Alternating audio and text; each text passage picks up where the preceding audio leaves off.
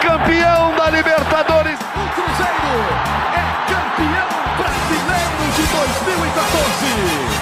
Existe um grande clube na cidade. Existe um ex-campeão da Copa do Brasil. Muito bom dia, muito boa tarde, muito boa noite. Está começando mais uma edição do GE Cruzeiro. Alô, torcedor da Raposa. Cruzeiro empatou com o Tombense por 1 a 1 em Muriaé, no jogo pelo Campeonato Brasileiro da Série B. Cruzeiro começa meio instável na Série B, a divisão de acesso do futebol brasileiro. Já na terça-feira tem a chance de dar aquela recuperada enfrentando o Londrina. O Cruzeiro jogando em casa contra o Londrina, dirigido pelo técnico Adilson Batista, de passagens pela equipe do Cruzeiro. O Tombense fez 1 a 0 com o Ciel e o Cruzeiro empatou com o Eduardo Brock. O jogo não foi em Tombos, em virtude da capacidade, da estrutura do estádio de Tombos, e foi em Muriaé, onde o Cruzeiro, é claro, teve quase a totalidade da torcida. Eu tô com Jaime Júnior e tô com Henrique Fernandes, eu sou Rogério Correia, tô aqui tocando bola no podcast. Jaime e Henrique, todo mundo aí. O pessoal conseguiu acompanhar aí o jogo Tombense Cruzeiro. É, grande abraço aí para vocês. Vamos falar do que primeiro? Desse início preocupante do Cruzeiro na Série B? Ou vamos falar dos reforços que estrearam, o Leonardo Paes e o Luvanor? Dessa dependência que o Cruzeiro está do Edu? Vou botar o cardápio na mesa aí, vocês se servem aí. Jaime Henrique. Fala, tudo bem? Pode começar, Jaime. Vou fazer aquele resumão do jogo lá. Acho que só um detalhe né, dos jogos visitantes do Cruzeiro nessa, nessa Série B era o que ele era mais mandante, né? E nem assim o time conseguiu todos os pontos, conseguiu só um empate.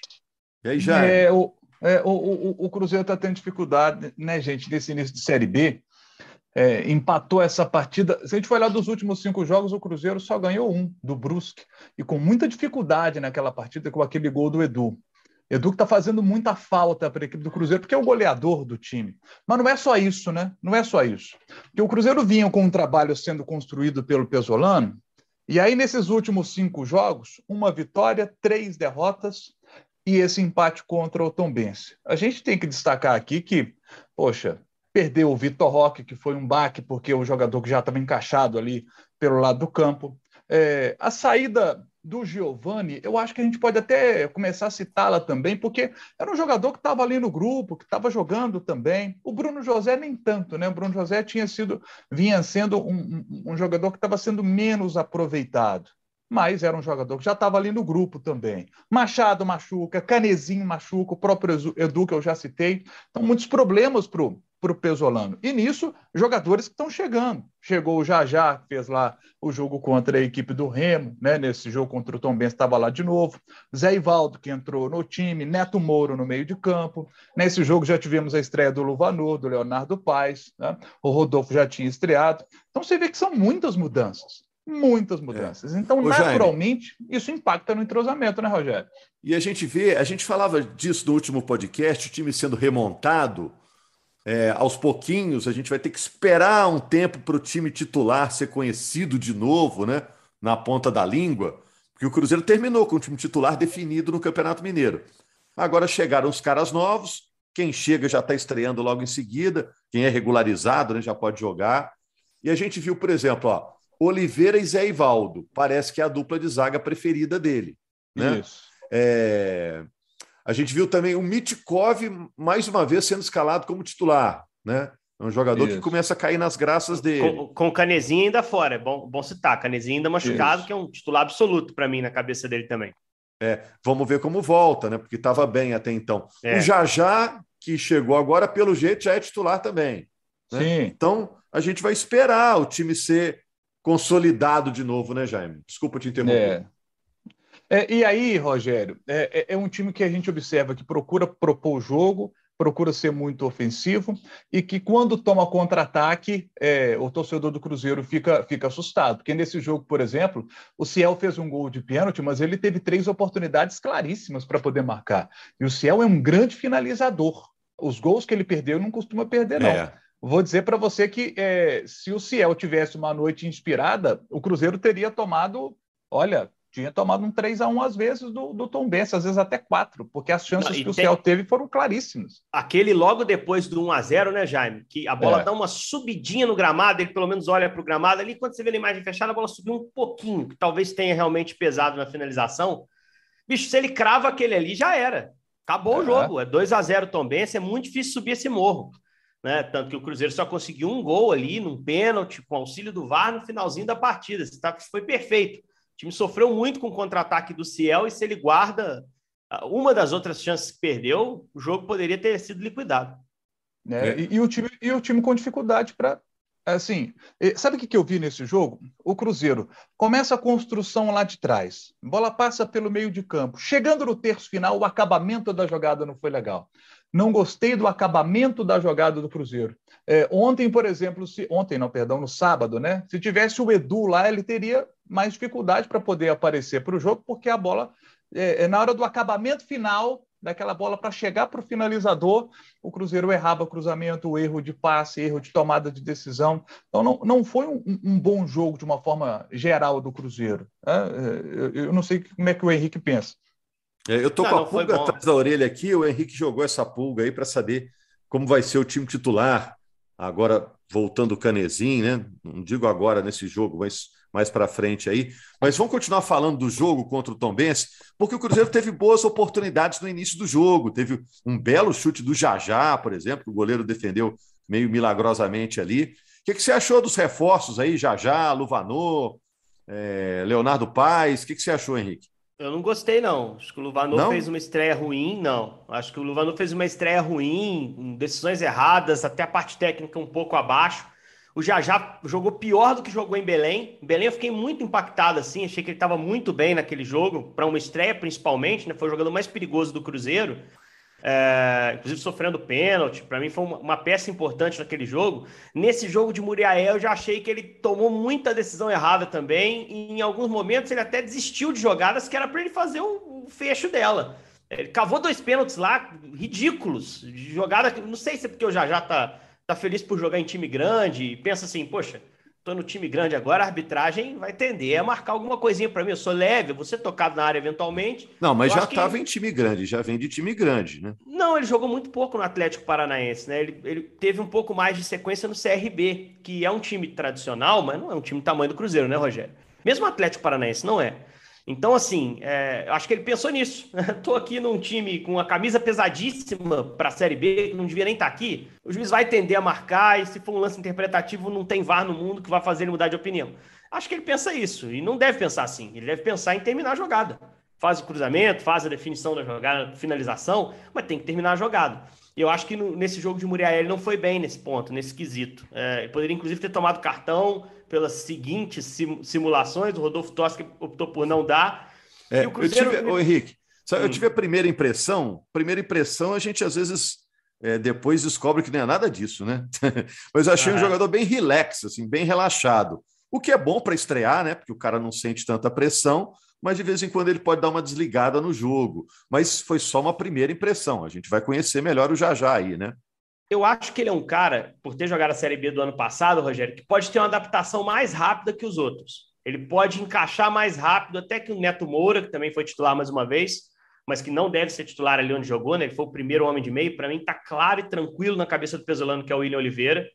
Talvez o William tenha ficado fora por uma questão física, alguma coisa assim, mas acho difícil que o William perca espaço no time. É, pelos elogios que o próprio Pesolano já fez, pela sequência que ele teve.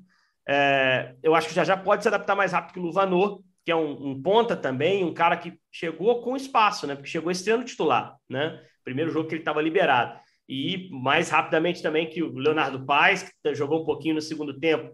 E fez trabalhos diferentes, né? Mostrou uma certa versatilidade, porque ele entra jogando como um meia pelo lado esquerdo, se associando muito ao Daniel Rafael Santos ali pelo lado esquerdo.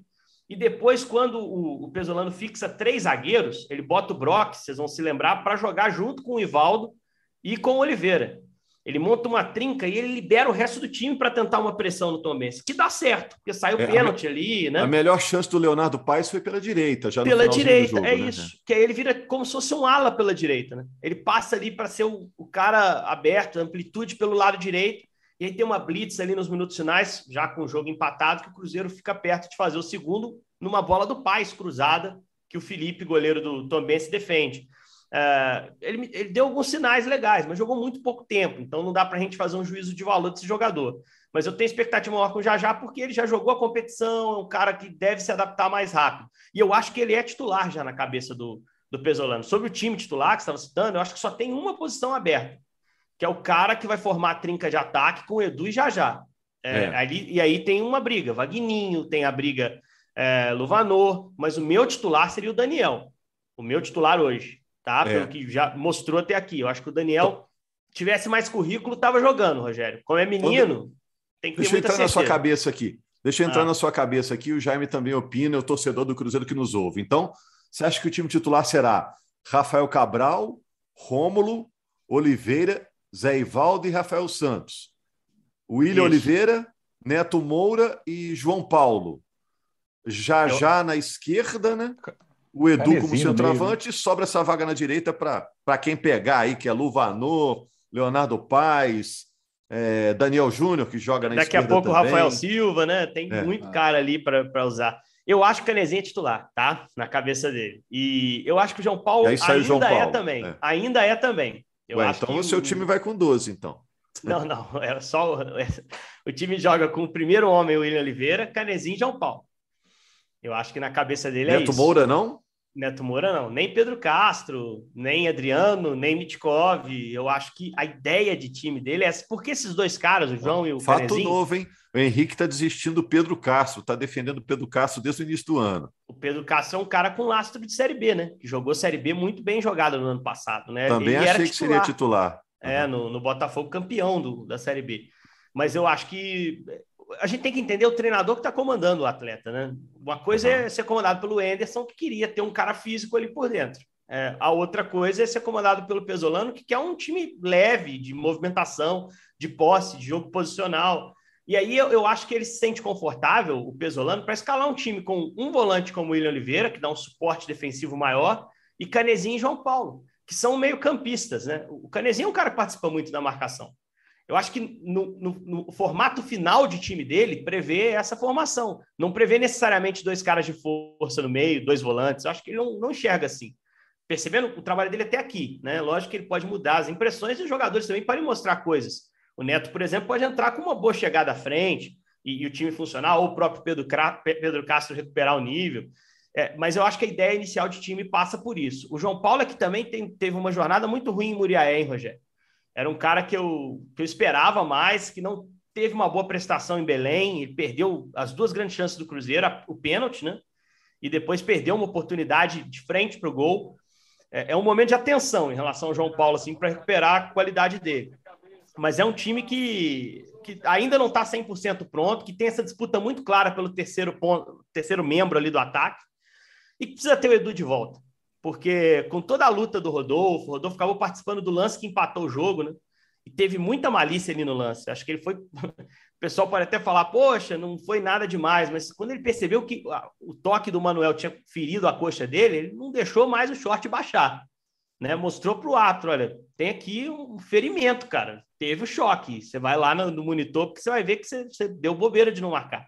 Então, o Rodolfo tem muita luta, acabou participando desse lance, mas tecnicamente acho que não se compara. Maneira é, como mas, ele se é. move é. na área, maneira como ele define em um, dois toques. O Rodolfo não tem isso, cara. Não tem isso. É, e, mas e, o Edu a, faz falta demais. A fase do Edu é melhor, mas o Rodolfo pega na bola. A gente sempre tem aquela expectativa de que pode surgir um gol, né? É claro que o Edu é titular. Mas eu, eu não tenho da... muito, não. Ah, eu, eu já tive eu mais. Que... Eu, pô, é. eu respeito muito o trabalho dele, cara. A gente viu no América um ótimo Rodolfo, mas eu não, eu não espero muita coisa dele. Eu, acho, é, não, eu acho eu, que ele, ele, eu, digo no sentido, Henrique, não de ser titular, mas ser um cara útil para entrar no segundo tempo, a coisa está apertada, né? Eu ah, é, acho, é, não. Acho Pode útil, participar. Sim. Mas é. eu tenho muito, muita expectativa em relação a isso com o Edu. O Edu domina na área, ah, os caras vão arrumar um jeito de definir essa bola. E ele, ele é malandro, ele sabe achar uma greta ali para chutar. O é. Rodolfo não, Edu já não tem essa. É, eu não tenho esse, esse otimismo todo, não, Roger. É, Edu é indiscutível a fase que ele está vivendo, melhor fase na carreira, né? Depois de ser artilheiro da Série B chegou muito bem ao Cruzeiro. O Edu já tem 11 gols no ano. Ô, Jaime, é, o Cruzeiro é dependente do Edu? Chega tanto? é dependente, é, é, importante ter a figura do goleador, que o Cruzeiro não teve nas duas últimas temporadas. Hoje ele, ele tem a figura do goleador. Então, quando o Edu voltar, o goleador vai estar ali. Eu acho que hoje. É, é o Marcelo mais... Ramos da vez, é o Marcelo Ramos da e vez, né? É o Marcelo Ramos da segunda passagem. Né? E agora, eu acho que o que preocupa hoje o torcedor do Cruzeiro, o Rogério, o Henrique, todos que nos acompanham. Primeiro ponto, é, quando vimos o início do ano, a gente viu ali Rômulo fazendo bons jogos, vimos João Paulo fazendo bons jogos, Vagninho fazendo bons jogos. Hoje, esses três que eu citei não têm feito bons jogos. O Henrique já falou do João Paulo, tá? caiu de produção, Rômulo também caiu de produção. São pontos preocupantes. Vagninho cai de produção. E aí, quando o Cruzeiro perde jogadores como o Vitor Roque, que era um jogador que estava fazendo a diferença, e eh, o, o, Cruzeiro traz reforços. E aí, quando ele traz reforços, a primeira impressão do Luvador, do Luvanor e do, do Leonardo Paes, a primeira, tá, gente? É, estou avaliando pela primeira impressão. A, a primeira impressão é de que eles estão no mesmo nível dos demais. Que o Cruzeiro não trouxe um jogador capaz de ser diferenciado ali pelo um Salvador, do campo, no campo. Um salva... Então, então pra... pode, a gente pode olhar para o copo meio cheio também, Jaime, porque já que os é. caras chegaram, já estão no nível dos demais, se a tendência é ele melhorar, né, com a adaptação, de repente eles podem subir o nível, né? É, mas é um nível que está baixo hoje. É um nível baixo. Essa é a preocupação. Então, eu assim, acho que o assim, sarrafo é, é subiu é... também, cara. É, não, é, é um campeonato mais difícil. Está é, jogando Exato. um campeonato mais difícil, né? Exato. E aí, quando a gente olha, eu quero destacar em cima disso também. É, primeiro, é, eu quero repetir, é a análise apenas da primeira impressão. Primeiro jogo do Leonardo Paes e do Luvanor. Vamos ver mais os, os dois atuando para ver, né, se adaptando melhor ao, ao, ao, país, à cidade e ao time, principalmente, se eles vão conseguir evoluir e entregar mais do que entregaram nesse primeiro jogo. É, é. Mas eu quero destacar também o campeonato. A gente está vendo aí, por exemplo, mais uma vez a gente começa um campeonato brasileiro da Série B, assim como foi no ano passado, a gente começava com aquela impressão: poxa, três grandes times, né? E só o Botafogo subiu. Esse ano, três grandes times, né? Três gigantes do nosso futebol e nenhum dos três está lá em cima no G4. Você vê a dificuldade Botafogo, que é o futebol. Botafogo, na rodada 3 ano passado, estava em terceiro lugar, tinha sete pontos. Acabou que foi o único é. que subiu, mas depois caiu de rendimento para caramba. Né? Caiu né? muito, caiu e muito. Depois recuperou, né? Com, depois com que ele treinador. deu aquela subida fantástica. Né? E, Agora, e se você Londrina, pega a Série B hoje, quem está lá, mas Bahia e Esporte, né? Bahia e Esporte, esses dois estão lá hoje. São mas você vê que tem um equilíbrio muito grande, né? Você tem, você vê aí que o, o, o você não tem ninguém com, com 100% de aproveitamento. Né? Mas você tem o Bahia com, destacado lá com, com sete pontos. Né? Eu vou ser muito sincero aqui, até com o torcedor do Cruzeiro. Eu não sei nem se eu já falei isso em algum momento, mas se não falei foi porque esqueci ou porque não teve gancho. Eu não coloco o Grêmio no mesmo balaio de Vasco e, Grêmio, e Cruzeiro. O Grêmio, para mim, vai subir, tá? É, por uma questão orçamentária, o Grêmio tem um elenco com mais jogadores, um elenco que poderia jogar a Série A para mim, tá? O Cruzeiro e Vasco não. Se os dois subirem esse ano, eles vão ter que reformular forte seus grupos para poder jogar uma Série A digna no ano que vem.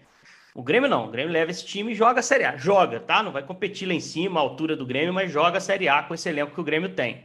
Acho muito difícil o Grêmio ficar fora e a gente tem que tomar muito cuidado nessa comparação, porque por tamanho de camisa é justo você comparar Grêmio e Vasco Cruzeiro, mas eu acho o Grêmio um patamar acima e, e acho que é, são três vagas abertas. Muito difícil o Grêmio não conseguiu acesso esse ano. É, dito isso, eu tenho muita. Procuro ter muita calma. Esse início de campeonato é um início de desacerto. A tabela do Cruzeiro não era interessante, uma tabela dura. Você pegar o Bahia fora é complicado. O outro jogo foi fora contra o Tom Benz, e o jogo em casa, ele, por mal dos pecados, ele ganhou. Então, acho que tá dentro de, um, de uma normalidade para o número de pontos para início de Série B, para a tabela que teve. Se tivesse sido dois jogos em casa e um jogo contra um time de baixo orçamento, sem perspectiva na Série B, fora, e o time tivesse quatro pontos, que é o que tem, eu questionaria mais. Mas com a tabela que teve, você fazer quatro pontos é ok. É, não é um bom início, mas também não é um início catastrófico. Está é. dentro da minha Agora, conta, aqui, pelo menos. Já pegou um Londrina, jogo duro logo de cara, né? Contra Bahia, Bahia lá na Rogério, a gente estava lá, a gente viu o frisson é. que tava aquele estádio, cara. Bahia vai ganhar de muita gente lá. O Bahia é um dos é. times que está começando bem o campeonato, né? É, e, e, o Cruzeiro fez, né, Jaime? Dos três jogos, dois fora de casa, embora que Muriaé era campo neutro, viu? É, é verdade. Agora, agora, próximo jogo é o Londrina, em casa.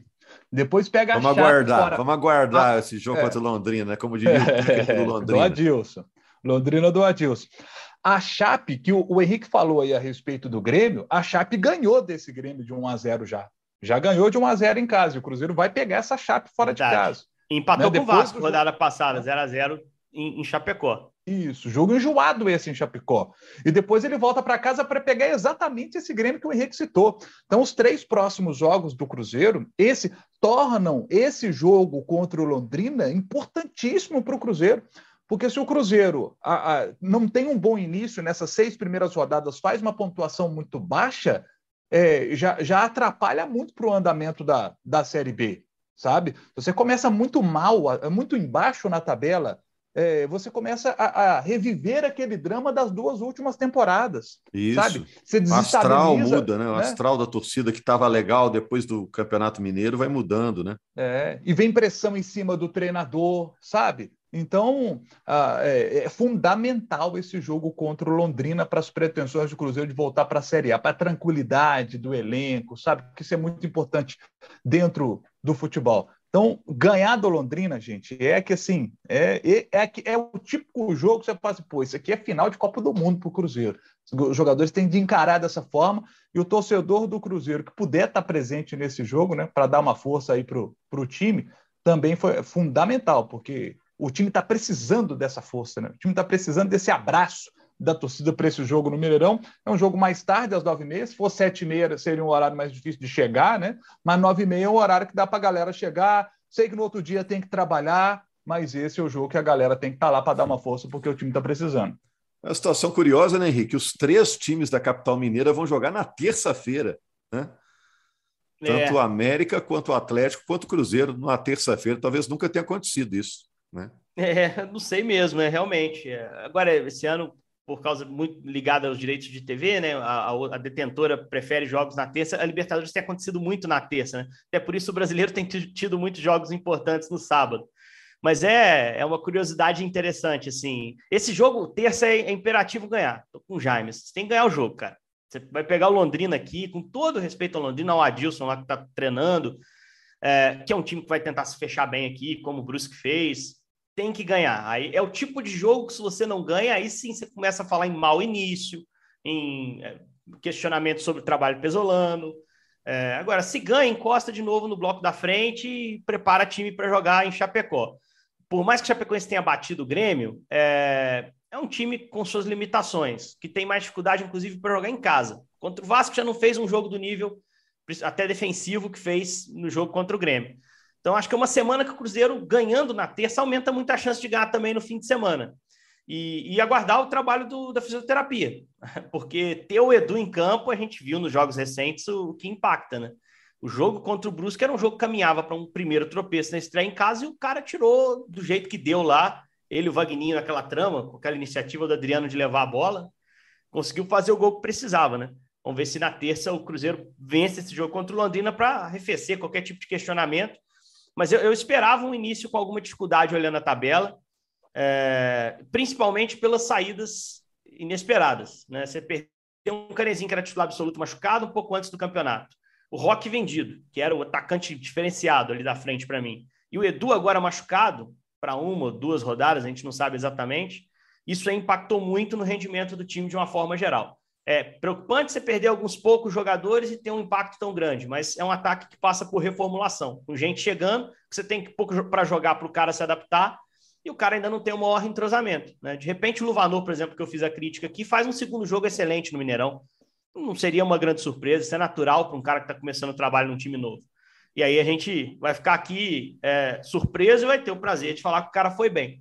Mas é um trabalho duro para o Pesolano, cara, que tem ideia rebuscada de jogo, complexa é, e, e, que precisa passar isso para um grupo que está passando por uma renovação. Então vai oscilar e, e tem que ter calma para fazer análise. É isso, gente. É, Quarta-feira, vamos repercutir esse jogo, Cruzeiro e Londrina. Estou muito curioso para saber como o Cruzeiro se apresenta em casa nesse jogo com o Londrina. Agora o pessoal já chegou, já vestiu a camisa, já sentiu o peso, né, os reforços novos. Então vamos ver como eles se saem nessa partida contra o Londrina do Adilson Batista, grande figura, jogador com nome também muito ligado à história do Cruzeiro. Grande abraço, Henrique, Jaime, você, torcedor cruzeirense, agradecendo ao Rafael Barros, nosso coordenador, que estava hoje também na edição, e o André Amaral, que dirige essa pancada de bons podcasts que a gente tem na Globo. Grande abraço, gente. Até quarta-feira com uma nova edição.